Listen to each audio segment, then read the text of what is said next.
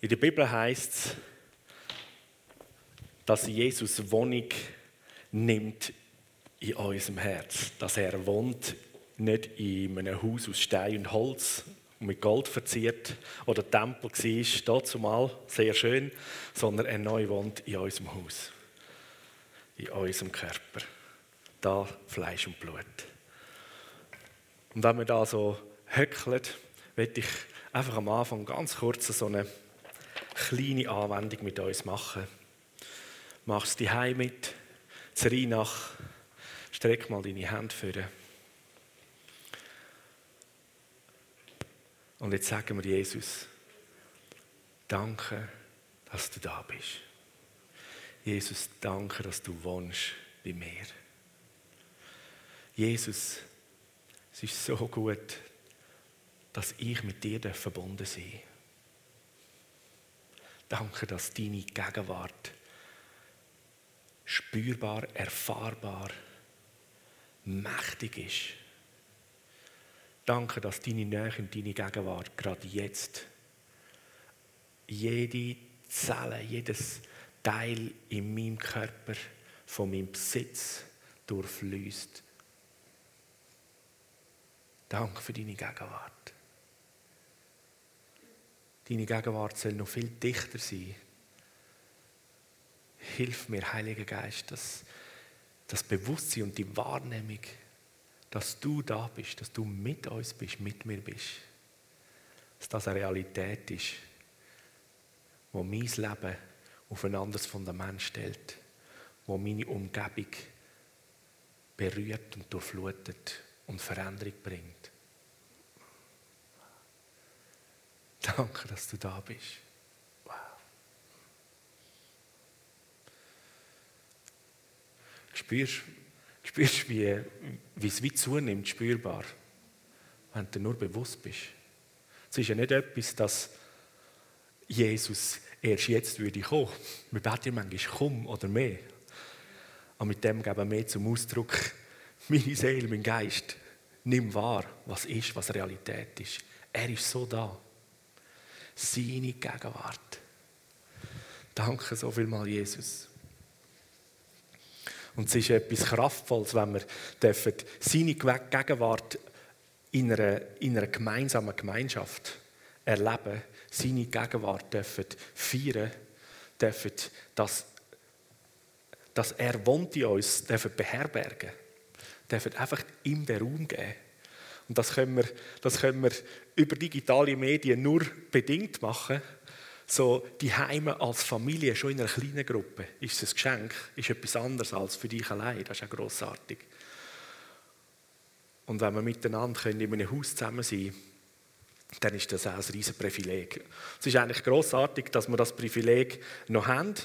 In anderen Kantonen in der Schweiz ist die Gruppengröße auf 10 oder 15 geschrumpft. Wir dürfen immer noch mit 50. Und wir haben in der Retrette, in der Leitung, mit der Leitung haben wir so einfach den Heiligen Geist gefragt und gesagt, was, was, was ist dran, was können wir in dieser Zeit als Gemeinde tun, wo, wo leist ein Schwerpunkt drauf? Oder wie, wie gehen wir um? Und wir haben so verschiedentlich das gleiche ähnliche Empfinden gehabt, dass der Heilige Geist uns aufzeigt, hey, nützt die Möglichkeiten in dem Rahmen von Personengruppen, wo es geht, dass er immer wieder zusammen sind und dort eine Art wie so einen, einen Hotspot gibt, so einen, einen Erweckungshotspot, ein Revival-Hotspot. Die Heime können wir das Zehnte machen, als Gemeinde, ähm, als einen Anlass dürfen wir das 50. machen. Und so haben wir uns ja auch aufgemacht, wer es schon gelesen hat, der hat es gesehen, dass wir uns überlegen, wie können wir multiplizieren in 50 Gruppen, so dass wir ja in Rheinach einen Streaming Ort haben. Ab nächster Woche haben wir zusätzlich in Mue in der äh, Personalkantine vom Wendepunkt haben wir auch für 50 Leute einen Streaming-Ort. Und da im Haus sind wir da im Saal mit 50 und dann haben die Kinder die Möglichkeit nochmal mit 50 und Teenie, so separat sogar im Kraftwerk sind, wo so gegen die 30 äh, sind, geht das eigentlich auch, dass sie ein eigener Ort sind. Und so versuchen wir, Kapazitäten zu schaffen, damit wir so in 50er-Gruppen als grosse Gemeinde das Privileg, das über, über Technik nicht wirklich anbringst, gemeinsam physisch zusammen sein, Gott anbeten, seine Gegenwart in einer Dichte miteinander beherbergen, die einen Ausfluss hat auf unsere Umgebung, auf unsere Region. Dass wir das nicht unterlöhnen, sondern dass wir das tun. Und so, ob das die ist in einer kleinen Gruppe oder eben dann an diesen Streampunkten mit 50, es ist etwas Grossartiges und es ist etwas Wichtiges. Und wir versuchen auch, ähm, so rasch wie es geht, sogar da im Haus, auf zwei Gottesdienste umschalten dass wir äh, zwei Morgengottesdienste werden haben. Und dort ist es Anliegen, weil wir da im Haus eigentlich die beste Möglichkeit haben, auch einen Kinderdienst äh, können anzubieten. Und wir haben doch auch eine gute Anzahl Familien mit Kind, Kleinen bis Teenies. Und in Rheinach haben wir einen kleinen Bereich, wo wir Kinderdienst machen können, aber da haben wir die grösste Möglichkeit. Und so wollen wir da das zweimal anbieten dass in den 50 Leuten, die da im Saal sind, 50 ältere Teile können und Kind in den Kinderdienst schicken. Und sicher hat es ähm, auch noch für ein paar andere Platz. Aber ich bitte euch als Gemeinde, dass ihr so für die nächste Zeit, wenn ihr euch anmeldet für live vor Ort zu kommen, wenn ihr kein Kind habt, nützt unsere genialen Streaming-Ort. Besucht das einmal, erlebt das in Mue ab nächster Woche schon und Rheinach sowieso. So dass wir den Eltern wie können auch den Vorrang und den Platz schaffen, dass sie sich da anmelden können. Weil wenn Eltern sich da nicht anmelden können, können sie meistens auch Kind nicht wirklich äh, bringen. Und dann haben wir ein Angebot da, das für Kind da wäre und für Kind genauso hilfreich und wichtig ist, aber sie können es nicht nutzen. So danke vielmals, dass ihr da alle miteinander mitmacht und wir sozusagen füreinander sind, Rücksicht nehmen und gegenseitig äh, einander Platz geben. Aber bleib nicht einfach die Heime hückeln. Wenn du gerne in die Gemeinschaft kommen nützt den Streaming Point. Dann haben wir eigentlich in einer guten Woche, ein bisschen mehr, haben wir unsere In His Presence Woche. Gemeinde eine Woche lang sich am Abend trifft. Und im Moment ist der Paul Manwaring, der eine Redner von England, er ist bereits out of the game. Er kann nicht kommen. Zwischen England und Schweiz sind Quarantänebestimmungen eigentlich zu eine grosse Hürde, als dass es sinnvoll ist, dass er könnte kommen. Der Martin Spreer von Deutschland, er kann immer noch kommen, aber wir wissen ja nicht, es ändert sich immer wieder mal etwas Neues. Und ob der Martin kommt oder nicht, das spielt gar keine Rolle. Wir werden da vor Ort jeden Abend Möglichkeit haben zum Zusammenkommen. Am Abend ist es ja ohne Kinderdienst. Das heißt, da werden wir in dem Haus zwei separate wie 50er Gruppen machen. Also da oben im Saal läuft es live und dann ins UG wird es in die zwei grossen Räume, ähm, in Kigo Hauptsaal und ins Kraftwerk, wo Teenies normalerweise sind. Da gibt es zwei sozusagen Übertragungen, Livestreams, wie der Overflow, plus zusätzlich in Rheinach im Louvre. Dort haben wir noch den Streampoint. Und dann sind wir eigentlich mit 150 möglichen Plätzen für Teilnehmer sind wir, glaube ich, gut aufgestellt und können eigentlich die Innis Präsenzwoche durchziehen und an diesen verschiedenen Orten zusammenkommen. Es geht eigentlich darum, unsere Herzensfeuerscheitchen zusammenheben, Jesus gross machen und gerade in dieser Woche umso mehr wollen wir unsere Herzen auftun und hören. Vater, was willst du sagen? Jesus, was willst du tun? Durch mein Leben, in meinem Leben, mit uns als Gemeinde. Und so lade ich dich ein, diese Woche nicht jetzt wegen Corona ein bisschen auszukreuzeln. Es sind ja verschiedene Sachen, die sowieso nicht laufen. Also wäre es die Gelegenheit, oder? Ähm, dass man könnte das nutzen und an den Übungen dabei sein. Und wie wir in all diesen Jahren machen, in dieser Woche, ist eine gute Gelegenheit, eine Woche lang auch zu fasten oder auf etwas Teil verzichten, sich einfach ausrichten sich selber eine Woche und miteinander da drin hineinsteigen. Wir brauchen seine Gegenwart, wir brauchen mehr von seinem Feuer, mehr von seiner Leidenschaft. Ich glaube, wir alle vertragen noch ein bisschen mehr Hunger. Teilweise geht der Hunger wieder mal ein bisschen runter. Oder der Hunger vergeht einem, weil ein Haufen andere Sachen im Alltag plötzlich unser Bewusstsein nehmen. Hey, jetzt erst recht. Komm, steh rein in den Häusern, wir werden einen Livestream haben, in den Häusern oder da vor Ort und an der Streampoint. Häng dich hinein und setz dich einfach am Reden und der Gegenwart von Gott aus. Das ist so gut und wichtig. Yes. Von der Andrea Berci habe ich in dieser Woche eine Bibelstelle zugeschickt bekommen, die so grossartig ermutigt, gerade in, das, äh, in die Situation hinein, wo wir jetzt so auf 50 Gruppen wie dezentralisieren, Rheinach, Mue, da in Aarau. Und zwar steht in der Bibel, im Lukas-Evangelium Kapitel 9, steht die Geschichte, die Begebenheit, wo Jesus mit den Jüngern eigentlich unterwegs auf dem Land war und er hat ja predigt und dann ist es Abend geworden und die Leute hätten irgendwie etwas essen sollen. Und die Frage ist, was machen wir? Das ist so die Geschichte mit den zwei Fischen und den fünf Brot, oder? Wie Jesus ja sagt, geben dir ihnen zu essen. Und die Jünger sind nicht ganz daraus gekommen, was jetzt das soll, ja, äh, wie genau und sowieso. Und dann lesen wir ab Vers 14, ähm, Jesus sagt zu seinen Jüngern, sorgt dafür, dass sich die Leute in Gruppen von je etwa 50 lagern. Hammer, oder? Der hat auch schon 50 Gruppen gemacht. So, das ist doch eine gute Sache. Ich glaube, da 50 Gruppen an unterschiedlichen Orten, man sich am Sonntag zusammenkommt, lagert in der Gegenwart von Jesus. Das ist eine gute Sache. Das ist sogar biblisch. Und da steht in der Offenbarung, das Zeugnis von Jesus und die Geschichte ist ja ein Zeugnis von etwas, was Jesus gemacht hat. Und das Zeugnis von Jesus ist der Geist der Prophetie. Das heißt, das ist wie eine prophetische Aussage auch da, dass Jesus das wieder tut. Und so stehen wir doch da drin, in die 50er-Gruppe. Da können wir eigentlich wie etwas Prophetisches hineinstehen. Wir lagern uns das 50. in der Gegenwart von Jesus. Und das Grossartige ist, da ist es darum gegangen, dass die Leute zu essen bekommen haben. Und das machen wir ja auch. Wir kommen zusammen, 50 Gruppen, und werden von dieser himmlischen Nahrung gespissen und kommen direkt, direkt über von Jesus, was wir brauchen. So, das ist cool. Zu der Predigt. Zweitletzter Teil, was sind deine Superkräfte? Und Heute geht es um die Kraftgabe Glauben. Jetzt schaue ich da noch schnell, dass ich meine PowerPoint beieinander habe. Ausgehend von diesen Geistesgaben, die wir auch Superkräfte mal in dieser Serie nennen,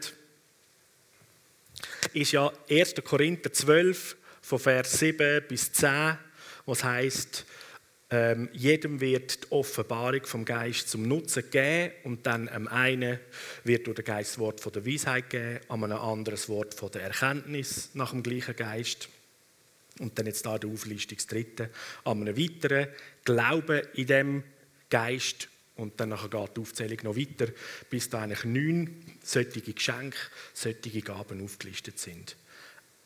Glauben kommt da drin auch vor. Glauben ist ein Geschenk, wo Gott uns gibt. Glauben ist eine Gabe vom Heiligen Geist.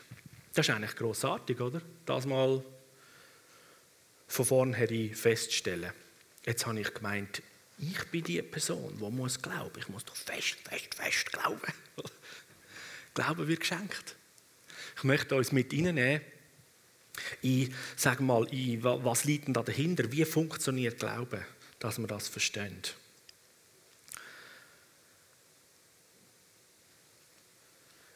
Wenn wir im Hebräerbrief im 11. Kapitel den ersten Vers anschauen, da heißt es, ich habe da drei verschiedene Übersetzungen. Die Schlachter sagt, es ist aber der Glaube eine feste Zuversicht auf das, was man hofft, eine Überzeugung von Tatsachen, die man nicht sieht. Oder eine andere Übersetzung, Elbenfelder, der Glaube ist eine Wirklichkeit von dem, was man hofft, es überführt sein von Dingen, die man nicht sieht. Und die neue Genfer Übersetzung sagt, was ist der Glaube? Es ist ein Rechnen mit der Erfüllung von dem, worauf man hofft, es überzeugt sein von der Wirklichkeit von unsichtbaren Dingen. Es sind eigentlich so wie zwei Begriffe in dem Vers wo uns weiterhelfen. der eine Begriff ist das Wort Wirklichkeit oder Tatsache und das andere ist das Wort überführt sein. Der Elberfelder sagt, es überführt sein. Also der Glaube ist eine Wirklichkeit oder ist es Rechnen mit etwas, wo eine Wirklichkeit oder eine Tatsache ist. Das Wort Wirklichkeit, Tatsache ähm, vom Griechischen heißt eigentlich übersetzt, es ist eine Realität oder das ist die Grundlage, das ist wie ein festes Fundament. Das ist etwas, wo wirklich ist. Das ist etwas Reales, das ist etwas zum Anfangen, zum Anfassen. Also Glaube ähm, ist im Zusammenhang mit, dass etwas wirklich real da ist. Und das zweite Wort, das Überführtsein, ich glaube, das können wir schon recht gut nachvollziehen, das Wort überführt sein, man wird von etwas überführt. Das ist ein Wort, das eigentlich aus der, kann man sagen, von, von der Gerichtsbarkeit kommt. Wenn jemand angeklagt ist,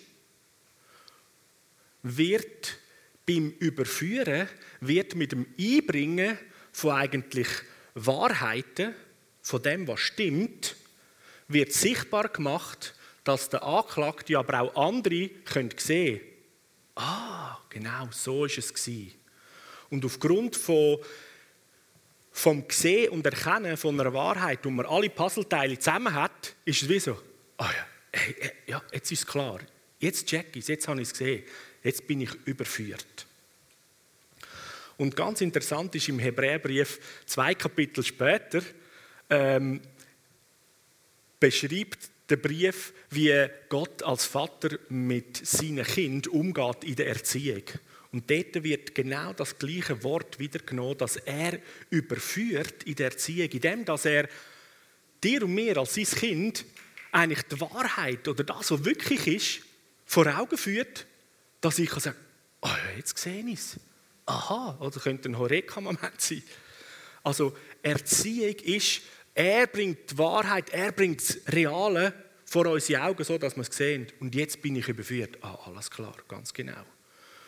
Und sagen wir so mal im negativen Sinn, dort, wo Sünde im Spiel ist, bringt er die Wahrheit ins Spiel und ich bin überführt. Merke, genau, das, was ich denke, das, was ich tue, das ist ja kreuzverkehrt. Aber der Punkt ist, dass er steht, wo du und ich eigentlich überführt bin, dort, wo ein Mensch die Wahrheit oder das Wirkliche sieht, ist er eigentlich von sich selber in einem höheren Maß bereit, umzukehren, etwas anderes zu tun. Weil du willst, du gehst immer dem nach, wo, wo du überzeugt bist, denkst, das ist es wirklich, das ist die Wahrheit. Wir Menschen sündigen, weil wir eigentlich das Gefühl haben, so zu leben oder das zu tun, das wäre richtig. Und einfach jemandem sagen, hey, das ist schlecht, jetzt muss es anders machen, dann können wir zwar mit Disziplin uns anders benehmen, aber äh, es ist eigentlich, du machst etwas gegen dein Herz, weil du checkst gar nicht, wieso. Und das hat keinen Bestand, weil in dem Moment, wo sagen wir, die Umlenkung oder die Richtungsweisung nicht mehr einfach immer da ist, machst du wieder eigentlich das, was dein Glaube, deine Überzeugung ist. Und darum ist Gott so, dass er nicht sagt, mach das, das, das, das. Und wir sind die Unwissenden. Er bringt Glauben ins Spiel. Da kommt eben das. Er macht sichtbar, mit der Wahrheit, was ist wirklich die Realität, was ist die Tatsache. Und ich habe es gesehen und ich bin überführt. Und diese Überführung, die, die hat wie eine intrinsische, uh, das ist jetzt ein Fremdwort, ja, aber ja, die hat eine intrinsische Motivation, das heißt von innen raus kommt plötzlich eine Motivation, eine Energie, etwas zu ändern und in die Richtung zu gehen. Weil wir, wenn du die Realität siehst, dann machst du das. Nehmen wir ein, ein einfaches Beispiel wenn ich nicht sehe, dass da bei der Bühne es eigentlich ein bisschen mehr als einen Meter runtergeht und das Gefühl, es geht da gerade raus, dann laufe ich doch einfach, oder? Und erst durch das Sehen und das Erkennen, dass es tiefer runter, bin ich überzeugt und überführt. Oh, Moment mal, oder? Wenn ich da weiterlaufe, dann stürzt sich ab. Aus Erfahrung tut es mir weh. Also werde ich das wahrscheinlich nicht machen, oder? Jetzt da rauslaufen. Und vorher wird es, äh, ja, wird es wahrscheinlich passieren. Oder wenn einer sagt, halt, mach es nicht, dann mache ich es einfach nicht, weil der halt gesagt hat. Aber nach ein paar Mal, wenn ich es nicht begriffen habe, werde ich sicher irgendwo mal versuchen. das zu machen, was mein Herz sagt. Nämlich, da ist alles geradeaus.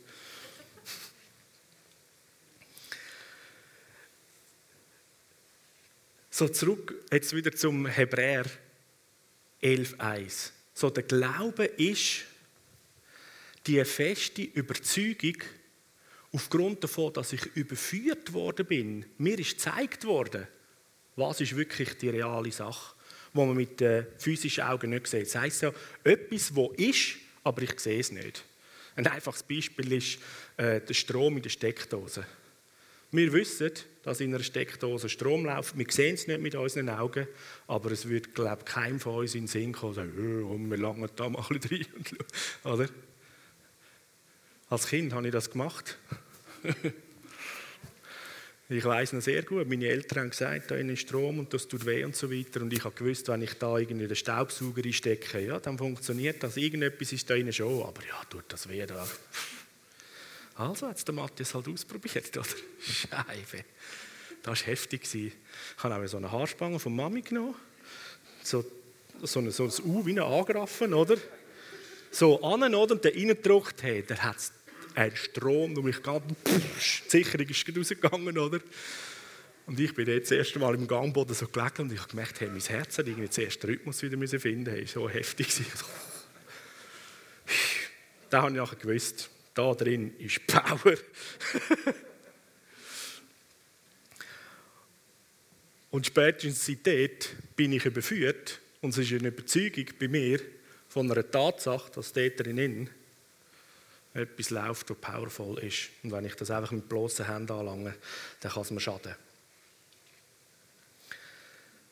So, der Glaube ist etwas Grossartiges, gerade aus dem Hebräerbrief, wo es erklärt wird, wo der Vater im Himmel eigentlich der wirkt, eben der schenkt, ist eine Geistesgabe. Er lässt uns etwas sehen und führt uns in das hinein, damit wir die unsichtbare Realität und Tatsache können ergreifen, erfassen. Und dann ist das eine Überzeugung. Dann ist das fix. Also das hat nichts damit zu tun, eben, du musst einfach fest glauben und dann kommt es oder? Sondern es ist etwas. Das ist schon da, das ist real. Jesus,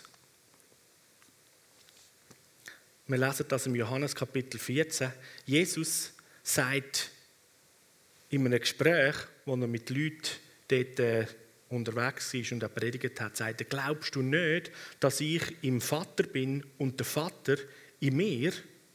ist, das Wort, das ich euch sage, stammt nicht von mir, sondern der Vater, der in mir lebt, wirkt durch mich. Glaubt doch, dass ich im Vater bin und der Vater in mir ist. Oder glaubt wenigstens aufgrund von dem, was ich da habe. Ich versichere euch, wer an mich glaubt, wird die gleichen Sachen tun, die ich da habe. Ja, noch größere, weil ich gehe zum Vater, zum beim Vater sein. Ich darf in meinem Namen ihn um alles bitten und ich werde euch Bitte erfüllen, weil durch den Sohn der Vater verherrlicht wird.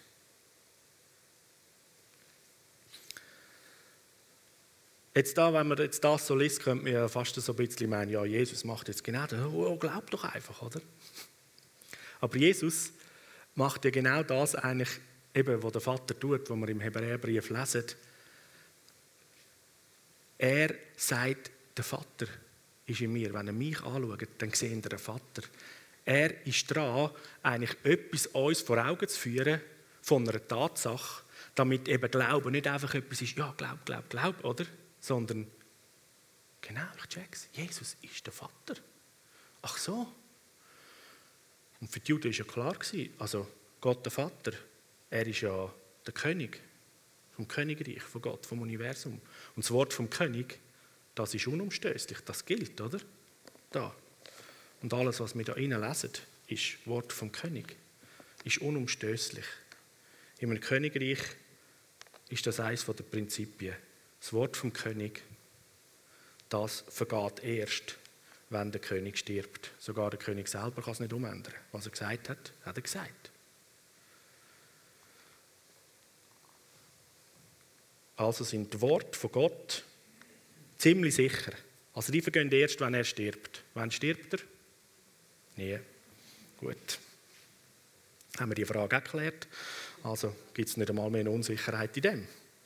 Also alles, was du da innen liest, was er sagt. Hey, hast du das mal überlegt? Zieh dir das hier. Alles, was da innen steht, was er sagt, das, das verändert sich nicht. Verändert sich einfach nie. Weil er lebt ewig. So Jesus sagt, dass, dass wir sehen können oder glauben, dass er der Vater ist, dass er alle Worte, die er redet, vom Vater sind. Und dann gibt er ja als zweites Ding, okay, wenn ihr das noch nicht sehen könnt, dann glaubt doch wenigstens aufgrund von dem, was ihr seht und erlebt, nämlich Zeichen und Wunder. Die Kraft, die wirkt. Ob das, so sichtbar wird, aufgrund von der Kraft von Gott. Jetzt ein Punkt, wo uns darin weiterhilft und auch besser zu verstehen, was eben der Glauben ist und das großartige Geschenk vom Glauben. Der Power in der Geistesgabe Glauben ist Glauben von dem, wo Jesus redet, Glauben von dem, was die Bibel redet, der Glaube, wo der Vater im Himmel uns schenkt, wo Geistesgabe ist, ist Glaube, wo aufgrund vom Bund, wo er mit Jesus geschlossen hat, auf dem Bund, wo wir Menschen mit Gott haben, besteht. Also es ist eigentlich ein Bundesglaube. Ich versuche das kurz auszuführen. Im Alten Testament gibt es ein Beispiel, wo man lesen, wo zum Beispiel Gott mit dem Abraham einen Bund geschlossen hat und wo andere ähm, Stammväter auch miteinander einen Bund geschlossen haben. Gott hat es genau gleich mit dem Abraham gemacht. Also wenn man da zu dieser Zeit einen Bund gemacht hat, dann haben die zwei Männer, die grosse Familien hatten, Zippen hatten, gesagt haben, wir schließen einen Bund zusammen. Ich schließe einen mit dir. Es ist meistens bei einem Bund ist der eine der, der den Bund angeboten hat, der gesagt, hey, ich würde einen Bund mit dir schließen, und der andere, der gesagt hat, okay, ich bin dabei, dann machen wir. Und wenn man miteinander einen Bund gemacht hat, haben sie den festgemacht, indem sie ein Schaf genommen haben. Die haben das, das eigentlich eine recht heftig blutige Sache. Die haben das Schaf halbiert mit dem Schwert oder mit einer Sage, was auch immer, riesen Messer. Die haben das halbiert in zwei Hälften, ne? das ist eine blutige Sache, haben das ausgeleitet auf den Boden und dann ist der Erste, der den Bund angeboten hat, ist durchgegangen und hat gesagt, ich schließe einen Bund mit dir und mit mir soll das Gleiche passieren wie mit dem Tier, wenn ich jemals den Bund brechen will. Und nachher ist der Zweite durchgegangen und hat genau das Gleiche eigentlich gesagt. Und in einem Bund hat man sich eigentlich mit dem ganzen Leben drin hineingegeben und hat gesagt, mein Leben gebe ich für dies und deine Familie und alles. Wenn du mich rufst und du Hilfe brauchst, dann bin ich um. Was mir ist, ist dir. Also da ist eigentlich eine komplette eigentlich Verbindung passiert in einem Bund. Und wenn man jetzt sich überlegt, oder, der sagt in seinem Schur, hey, wenn ich den Bund breche, dann soll das Gleiche mit mir passieren, oder er hat eigentlich sein Todesurteil ausgesprochen, dann könnt ihr mich halbieren, oder? Also ich denke, die Bundespartner, die haben sich ziemlich mit ihrem ganzen Leben an den Bund gehalten. Es ist wahrscheinlich angenehmer und ehrenvoller, sagen wir, in der Ausübung dich am Bund ähm, die, den Bund halten und dabei in der Verteidigung oder was dann halt sterben, als dass du, weil du Angst hast und deinem Bundespartner nicht zu Hilfe kommst, nachher äh, halbiert wirst. Oder? Und dann lesen wir, dass Gott selber mit dem Abraham auch so einen Bund gemacht hat. Er hat ihn ja sogar in, in Schlaf versetzt und Gott hat den Bund selber gemacht und Abraham ist nicht einmal durchgegangen. Und das ist ja das Bild, das Bild, wo Gott mit dem Abraham den Bund geschlossen hat, das Bild auf heute für den neuen Bund, wo Gott der Vater den Bund mit Jesus geschlossen hat und du und ich, wir Menschen, wir sind in dem Sinn so gar nicht Teil, sondern wir sind die Schlafenden, der Abraham, der schlaft. Man kann sagen, wo wir ja noch tot sind, hat der Vater im Himmel, oder? Schon an euch gedacht und hat den Bund geschlossen. Er selber mit Jesus hat den Bund geschlossen. Und jetzt kommt das Geniale, der Bund, der ist unzerstörbar. Also der Vater und Jesus zusammen, die sind eins. Das ist das, was Jesus eben sagt. Hey, come on, oder? Er in mir, ich in ihm. Und wenn sie jemals den Bund brechen würden, dann hätten wir das Recht, um Jesus zu halbieren und den Vater zu halbieren. Also, bildlich gesprochen, oder? Aber anders gesagt, die zwei, die brechen den Bund einfach nie. Gott hat das durch die ganze biblische Geschichte schon bewiesen. Er hat den Bund nie gebrochen. Wir Menschen immer wieder. Wir haben wahrscheinlich auch unser Bestes gegeben, aber wir sind der gleich Hösler und haben wieder etwas anderes gewusst. Aber der Bund zwischen dem Vater und Jesus, und Jesus ist gekommen als ein Mensch, und darum hat eigentlich Gott mit der Menschheit in Jesus den Bund geschlossen. Und jetzt bist du und ich eingeladen, eben, wo wir noch schlafen waren, sind da waren, sind nichts gewusst haben von Gott, haben die einen Bund geschlossen. Und jetzt kommt Jesus und sagt, mein Leben schenke ich dir, wenn du dich mit mir eins machst. Und jetzt bin ich in Christus voll drin in diesem Bund, Bundespartner. Und jetzt kommt eben der Glauben ins Spiel, oder? In diesem Bund hat der Vater im Himmel all das gesagt, was da innen steht. Und in diesem Bund sind die Sachen, wo du hörst, wenn du mit dem Heiligen Geist Gemeinschaft hast und er dir etwas sagt. Und jetzt kannst du dreimal raten, wie fest kannst du dich auf das verlassen? Ziemlich fest, oder?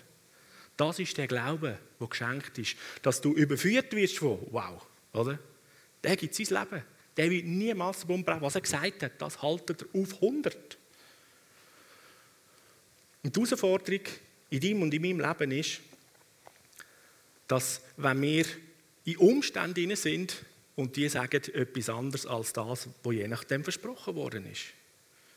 Und darum ist es sehr hilfreich oder lebensnotwendig, dass wir in dieser Bibel lesen. Mehr als je zuvor. Dass die Wahrheiten in deinem Denken, in deinem Geist sind. Wieso ist es die Erfahrung und das Erleben, wo uns immer etwas anderes sagen? In allen Themen. Thema Heilig, Thema Rettung, Heilsgewissheit. Ein, zwei Gedanken zu dem. Es gibt einfach immer wieder zu viele Christen, die zweifeln, das ist schon das Wort, an der eigenen, am eigenen Heil. Teil, nicht die sich nicht gewiss sind, bin ich jetzt gerettet oder nicht. Und ein springender Punkt ist oft, dass die Umstände von ihrem Leben Bart mit dem Ankläger sagen, ja, jetzt bist du gerade nicht so gut gottgemäß unterwegs gewesen. Ja, wird Gott jetzt dich noch annehmen, oder? Du gehst mal aus dem Heil und wieder drin und wieder raus. Und die Umstände, der Glaube an die Umstände, hast du plötzlich vertauscht mit dem Glauben in den Bund, der gesetzt ist, oder? Verhalte ich mich sündlos? Ja, dann ist klar, oder? Ich, ich setze meinen Glauben eigentlich auf mein Verhalten oder mein Erleben. Verstehst du? Das ist hochgefährlich. Aber wenn du deinen Glauben, das Überzeugtsein in den Bund hineinsetzt, das ist echt alles klar, das ist unzerstörbar. Das sagt der Hebräerbrief. Der neue Bund, der ist unzerstörbar und der alte, der kommt niemals an das an. Und jetzt wirst du und ich wirst du beschenkt mit dieser Einsicht, mit dem Glauben.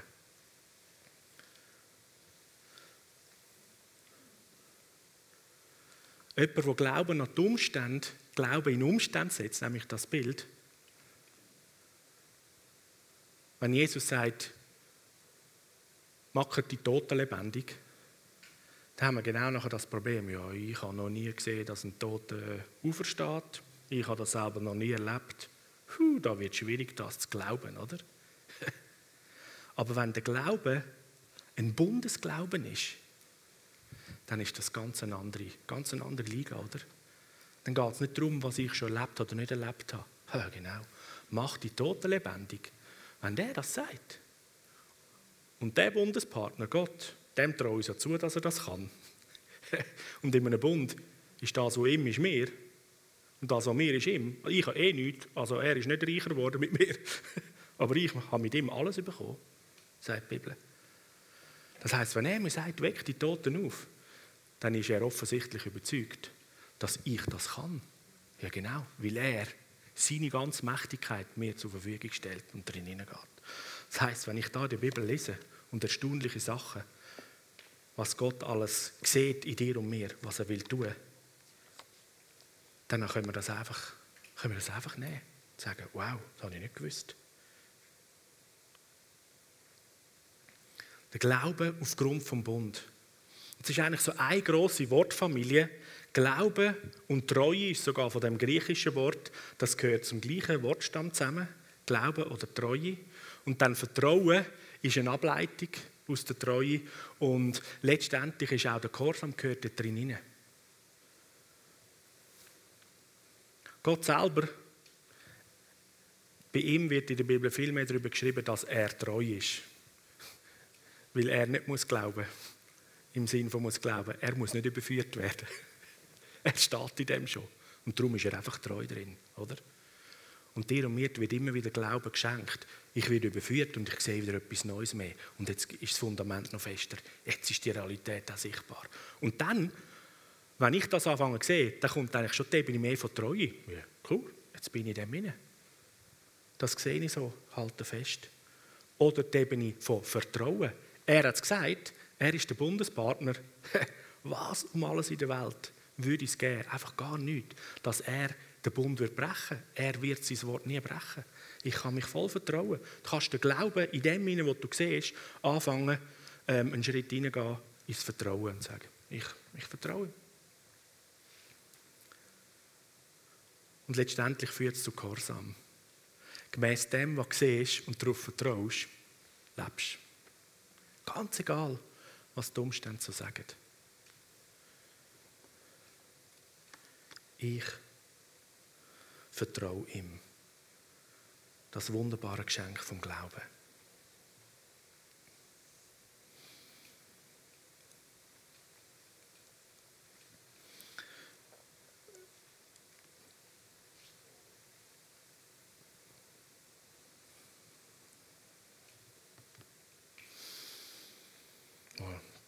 Wir machen das. Ich habe gerade überlegt, wegen der Anwendung. Eine ganz kleine Anwendung anhand der Bibel und dann machen wir dann miteinander noch eine praktische Anwendung von uns her.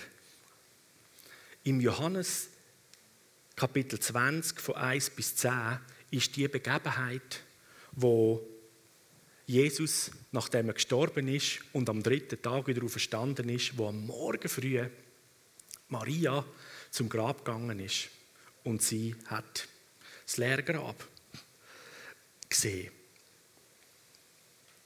Und dort lesen wir eigentlich die Situation, Maria ist gekommen, sie hat das leere Grab gesehen, also Jesus ist nicht da, ist zurückgegangen und hat das aufgeregt den Jüngern erzählt. Und der Johannes und der Petrus heißt, die sind sofort unterwegs zu dem Grab gegangen, die haben das auch gesehen. Und im Vers 5 da steht, dass Johannes die Situation sieht und er sieht, dass Jesus nicht mehr da ist. Und das griechische Wort für gesehen in der ersten Vers von der Maria und dann im Vers 5 von Johannes ist das griechische Wort blepo, das heißt einfach gesehen, mit physischen Augen gesehen. Und dann im Vers 6 heißt, dass der Petrus reingegangen ist und er hat auch geschaut und gesehen. Aber dort heißt es nicht Blepo, sondern dort heißt es Theoreo, also ein anderes Wort für gesehen. Und in dem Theoreo, da ist das Wort, das man kennt, Theorie abgeleitet. Also der Petrus hat gesehen, in dem Sinn, er hat sich Gedanken gemacht und überlegt, oder? Oh, Moment mal, oder? Ich versuche da Puzzleteile zusammenzunehmen. Theoreo. Also bei ihm beim Schauen hat schon angefangen zu reden. Man könnte sagen, ein gewisser, gewisser Akt von Überführung ist passiert. Und dann, Vers 8, ist die Situation, dass der Johannes, der zuerst nur von außen geschaut hat, jawohl, das Grab ist leer, der, ist, oder? der Petrus ist reingegangen, von außen schauen nicht gelangen, heisst, der Johannes ist reingegangen und er hat gesehen und glaubt, hat sie in der deutschen Übersetzung ähm, oder im Englischen oft auch. Aber es ist eigentlich nur ein Wort, was heißt und Johannes ist rein und er hat gesehen. Und dort ist weder Bleppo noch Theoreo, sondern dort heißt es Eido. Da wird auch das Wort Idee abgeleitet. Und das heißt, Eido heißt, das ist wie so Idee, bling. Er hat vor seinen inneren Augen, das ist Eido, mit den inneren Augen formt sich im Geist eigentlich wie die Vorstellung ein klares Bild. Also Johannes ist rein und dann ist die Überführung gekommen. Stimmt, Jesus hat doch gesagt, er wird am dritten Tag wieder aufstehen. Er wird sicher nicht bei den Toten sein. Tak, tak, tak, tak. Oder? Er war überführt und ist alles klar. Gewesen. Und weil er das gesehen hat, ist der Glaube eben, er hat es doch gesagt. Ganz genau. Und dort wird der Heilige Geist dich und mich in ganz vielen Situationen immer wieder neu hineinführen, dass wir nicht nur mit diesen Augen sehen, sondern dass wir mit dem muss das da oder da? mit dem Geist, oder? Mit den inneren Augen sehen, respektive eben die Idee, es aufgeht in dem inneren Bild und du und ich eine Überführung erleben. Und die Überführung ist eben hochpositiv. Die ist eben nicht negativ. Die Überführung ist so, wow, jetzt sehe ich es. Yes.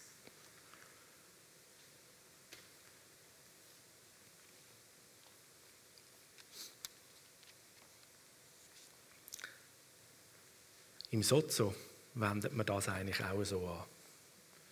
Dass einem der Heilige Geist zeigt, wo, wo, wo ist Jesus zum Beispiel gewesen?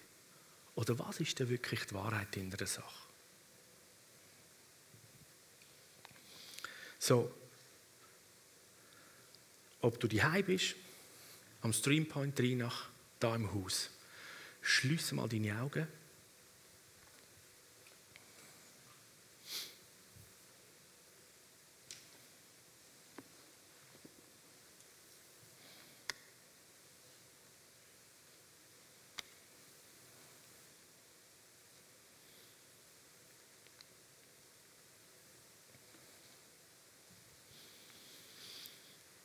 Und jetzt fragt der Heilige Geist, für Heiliger Geist, wo geht jetzt aktuell in meinem Leben, in meinen Umständen, gibt es eine Angst oder eine Befürchtung, die ich habe?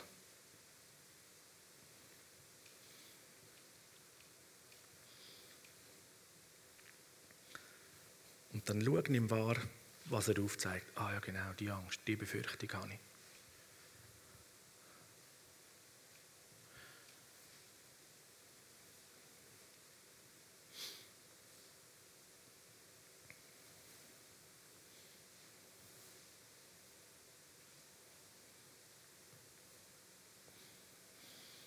Jetzt fragen wir den Heiligen Geist.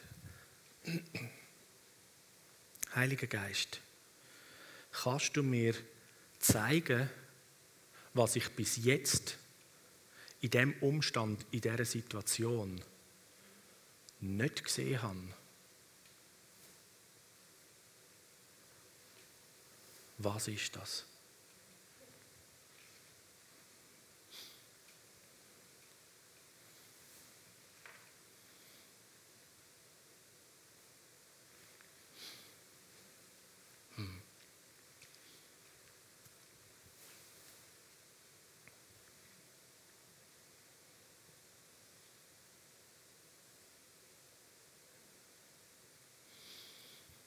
Mit dem, was du nicht gesehen hast, ändert sich je nachdem schon deine Sichtweise von der ganzen Sache.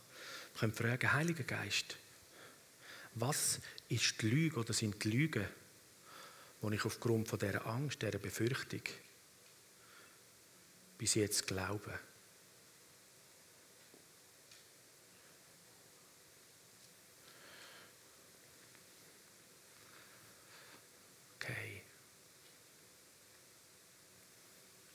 Wenn du etwas hörst oder siehst, dann kannst du es ganz einfach machen, sagen, ich trenne mich von dieser Lüge.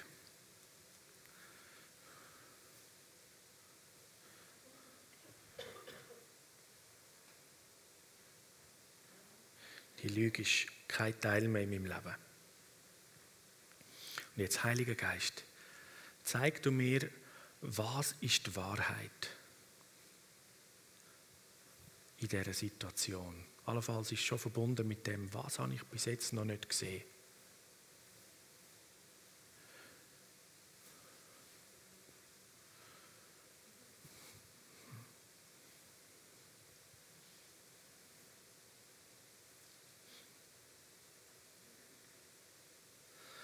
Okay, und die, Wahrheit, das, was du hörst, was du siehst, das sagt dir Gott als der Bundespartner. Er, der sagt, was mir, was mir ist, ist dir. Und ich werde meine Aussage niemals brechen. Was ich sage, kannst du dich darauf verlassen.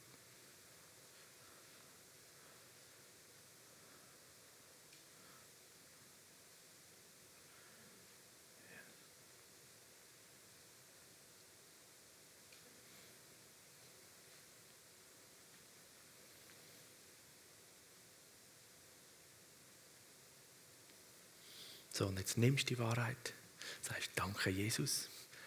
Ich nehme die in mein Herz, in meinen Geist. Versiegle das, dass die Wahrheit hebt. Deine Liebe jede Angst und Befürchtung vertreibt.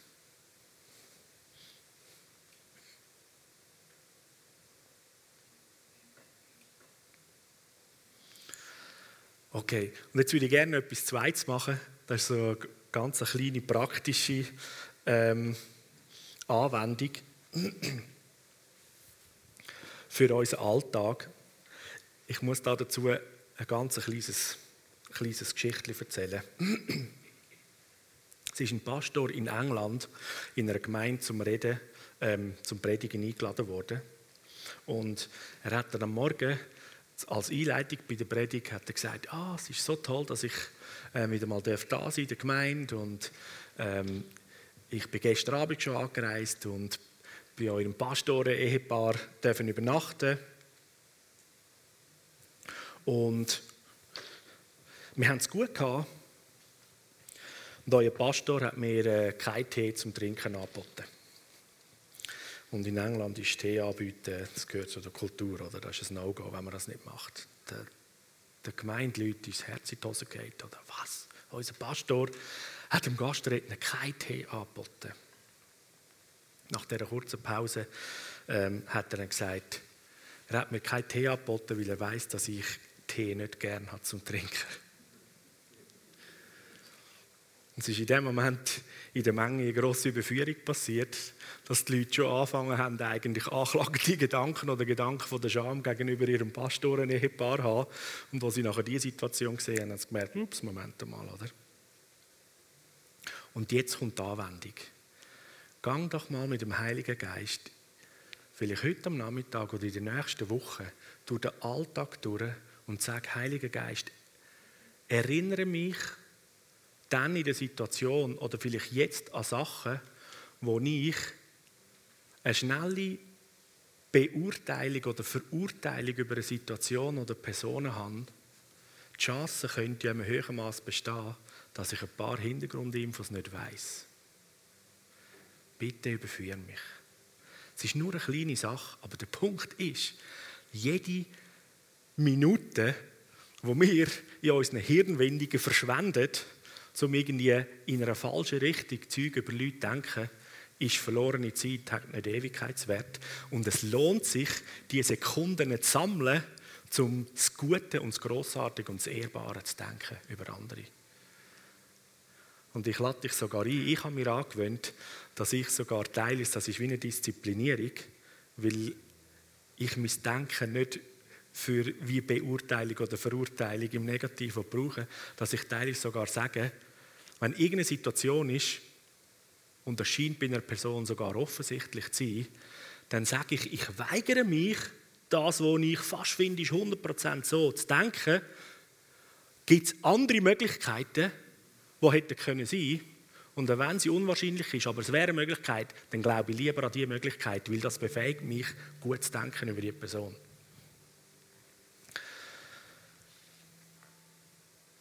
So, wir mal rein. Und dort kannst du trainieren, auch die grossartige Geistesgabe vom Glauben. Auf ein anderes Fundament stehen, von was dass du davon ausgehst und Vertrauen und Treue hast. Gegenüber Gott, aber gegenüber anderen Mitmenschen. Amen.